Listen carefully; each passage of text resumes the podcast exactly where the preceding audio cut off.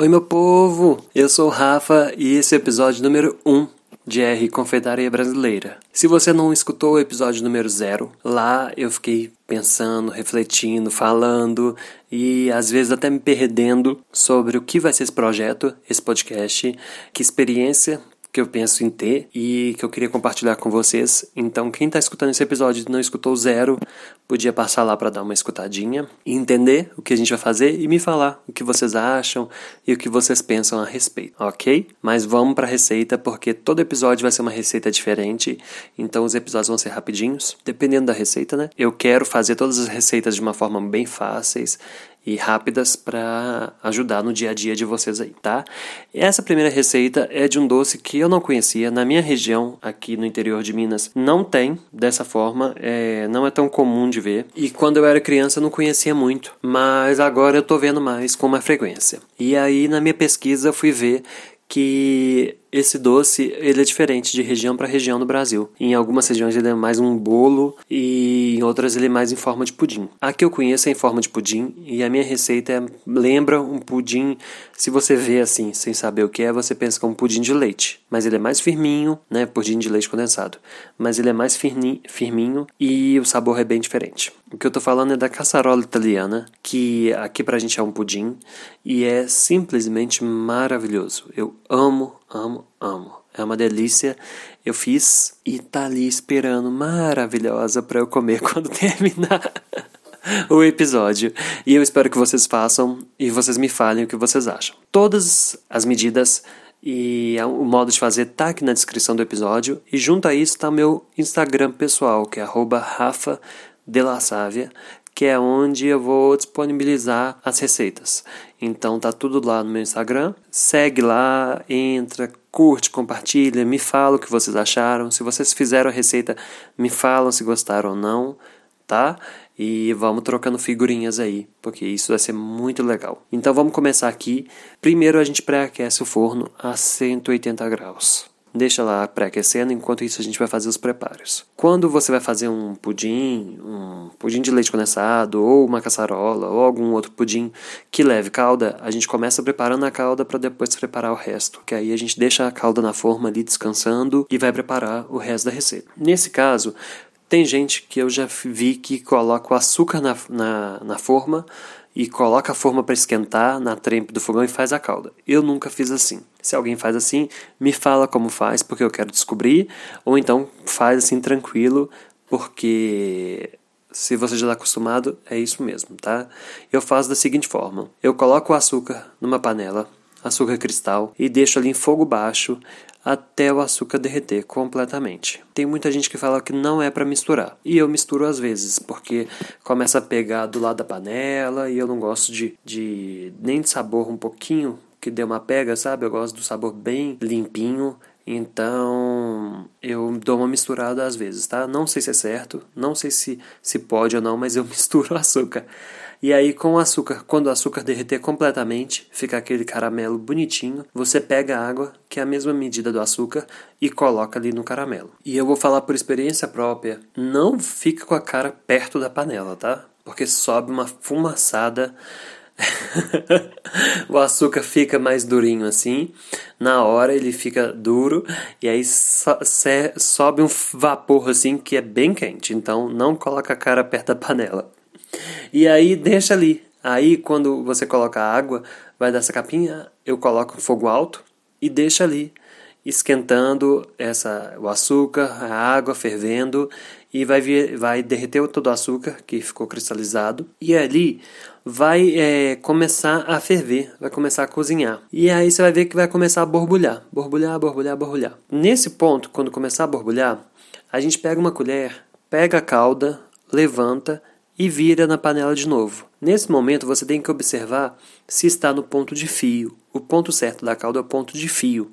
E aí você vai falar, ah, Rafa, como é que é o ponto de fio? Eu nunca cozinhei na minha vida. Ponto de fio é o seguinte: na hora que você levantar a colher e descer de novo na panela, se tiver é, gotejando se cair com muita rapidez, muita, caiu o líquido todo, não está no ponto certo. O ponto de fio ele vai descer um fio espesso. Você vai ver que, que a calda já deu uma, uma engrossada e ela vai descer com um fio espesso. Esse é o ponto de fio. Você vai ver realmente um fio descendo assim, ó, bem espesso, certinho. Às vezes vai ficar até. Sabe quando o açúcar fica. dá uma cristalizada assim, dá uma endurecidinha? Tipo aquelas balas que tinha antigamente.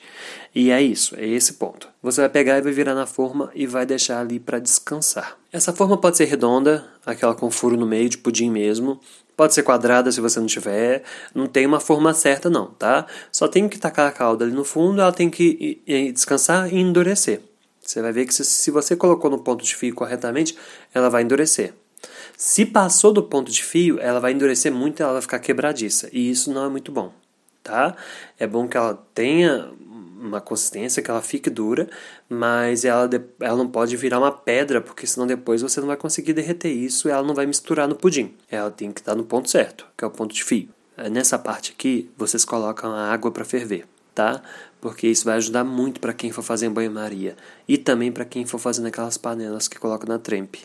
Esse é o momento que você coloca a água para ferver para agilizar seu trabalho depois. Feito isso, deixou ali descansando. A gente vai pegar todos os ingredientes e colocar na batedeira.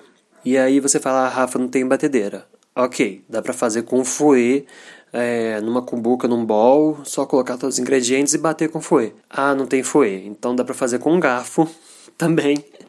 Só bater. Agora, se não tem garfo, aí não tem o que eu possa fazer de milagre para te ajudar. Aí a única coisa que você pode fazer é ir numa padaria ou ir numa doceria que tenha compra um pedaço. É, se você também não tiver a colher na sua casa, você pede a colher lá. Né? Às vezes a gente acabou de é, mudar e a gente não tem nada. Aí você pede a colher na, na confeitaria e come. E fique feliz com isso porque vai ser uma maravilha, né? Mas se você tem garfo na sua casa e não tem tudo o resto, você vai conseguir fazer receita e vai comer muito mais, por um preço bem mais barato, com certeza. Porque uma das coisas maravilhosas de aprender a cozinhar é justamente ver que você consegue fazer, que você consegue comer e que você consegue pagar bem mais, bem mais barato. Isso é maravilhoso quando você faz um pudim inteiro e talvez dá o custo de uma fatia em alguns lugares e você fica assim, não tô acreditando. Aí quando você compra é por causa de preguiça mesmo, porque, ai, deu vontade agora, não tem como fazer, né? Demora um tempo. Então, aí a gente compra lá. E também para ajudar o comércio, né? Tem que ajudar as pessoas a viverem. Mas vamos lá.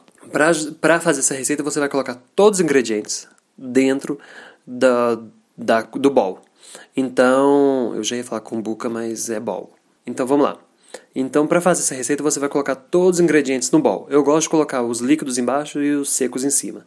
Dou uma misturadinha, porque se você liga a batedeira com os secos em cima, voa tudo. Então, eu dou uma misturadinha. E aí você liga a batedeira ali, né? Com o batedor globo mesmo. Quem não tem a batedeira... É essa que tem três batedores, só tem aquela que tem aqueles dois ganchinhos, aqueles dois garfinhos, pode bater que também vai dar certo, tá? Então, Vai batendo, vai batendo, vai batendo, até a massa ficar homogênea. É, batedeira planetária, acabei de lembrar. Minha cabeça tá cada hora num lugar. Mas deixa a batedeira lá, batendo, até a massa ficar homogênea. Você viu que a manteiga deu uma desaparecida, o queijo não vai dar, porque o queijo continua os pedacinhos. Mas a manteiga desapareceu, é isso, chegou no ponto, tá? E aí, agora, você vai virar tudo na forma e pronto. Não tem o que fazer. É só isso. É muito fácil. É muito fácil mesmo. Você vai lá, pega um papel alumínio, cobre a forma, coloca dentro de outra forma, porque a gente vai assar isso em banho-maria. Coloca dentro de outra forma, coloca água e pronto. Só isso. Coloca água, ela vai cozinhar ali, vai ficar um tempo cozinhando, uma hora mais ou menos, 40 minutos. Você abre o papel alumínio, coloca um garfo, finca, pode fincar um garfo mesmo. Se o garfo sai limpo é porque está no ponto certinho. Se você pudim e caçarola assim, eu enfio o garfo e sai certinho, sai limpinho. Porque quando sai, quando tá, a massa tá, tá mole ainda, o garfo sai todo molhado, né, com líquido. Então, dá para você ver que não tá no ponto. Quem tem aquela panela que coloca na trempa do fogão, eu tenho dessa, eu uso essa. É só você colocar, fechou a tampa e ali depende da panela, né? Entre 20 e 40 minutos. Tem panela que você consegue fazer um pudim, uma caçarola em meia hora, outras em 25, e aí você vai ter que conhecer a sua panela. Quando der uns 20 minutos, abre, coloca o garfo, aí vê se já está no ponto ou não e, e vai olhando. O bom de pudim é que ao contrário do bolo, você pode abrir a panela, né? Não vai ter problema. Vai demorar um pouco mais, mas você não vai desandar. Ele não vai afundar, como o, o bolo tem esse problema. Então vai dar para fazer ali, quando tiver uns 20 minutos, 25, você vai lá e confere, tá? Aí, gente, depois que assou tudo pronto, você deixa descansar um pouquinho ali. Coloca na geladeira eu gosto de colocar na geladeira por 12 horas. Eu gosto de deixar de um dia para o outro, né? Porque acho que fica melhor, fica mais certeza que vai dar certo. Ah, Rafa, eu tô fazendo de manhã e vou servir depois do almoço. Ok, 6 horas super vai dar para esse pudim ficar ali descansando e funcionando. Ah, não, eu já comecei a fazer atrasado. Eu gosto de deixar no mínimo por 3 horas na geladeira. Menos que isso, eu acho que vai dar errado, tá? Eu nem nem testo, porque eu não tenho coragem. É, já vi um GIF que tem uma menina que desenforma um pudim. Que, primeiro, aquele pudim não cozinhou. Segundo, ela tirou do fogo e desenformou. O pudim explode quando sai da forma. E eu morro de medo disso.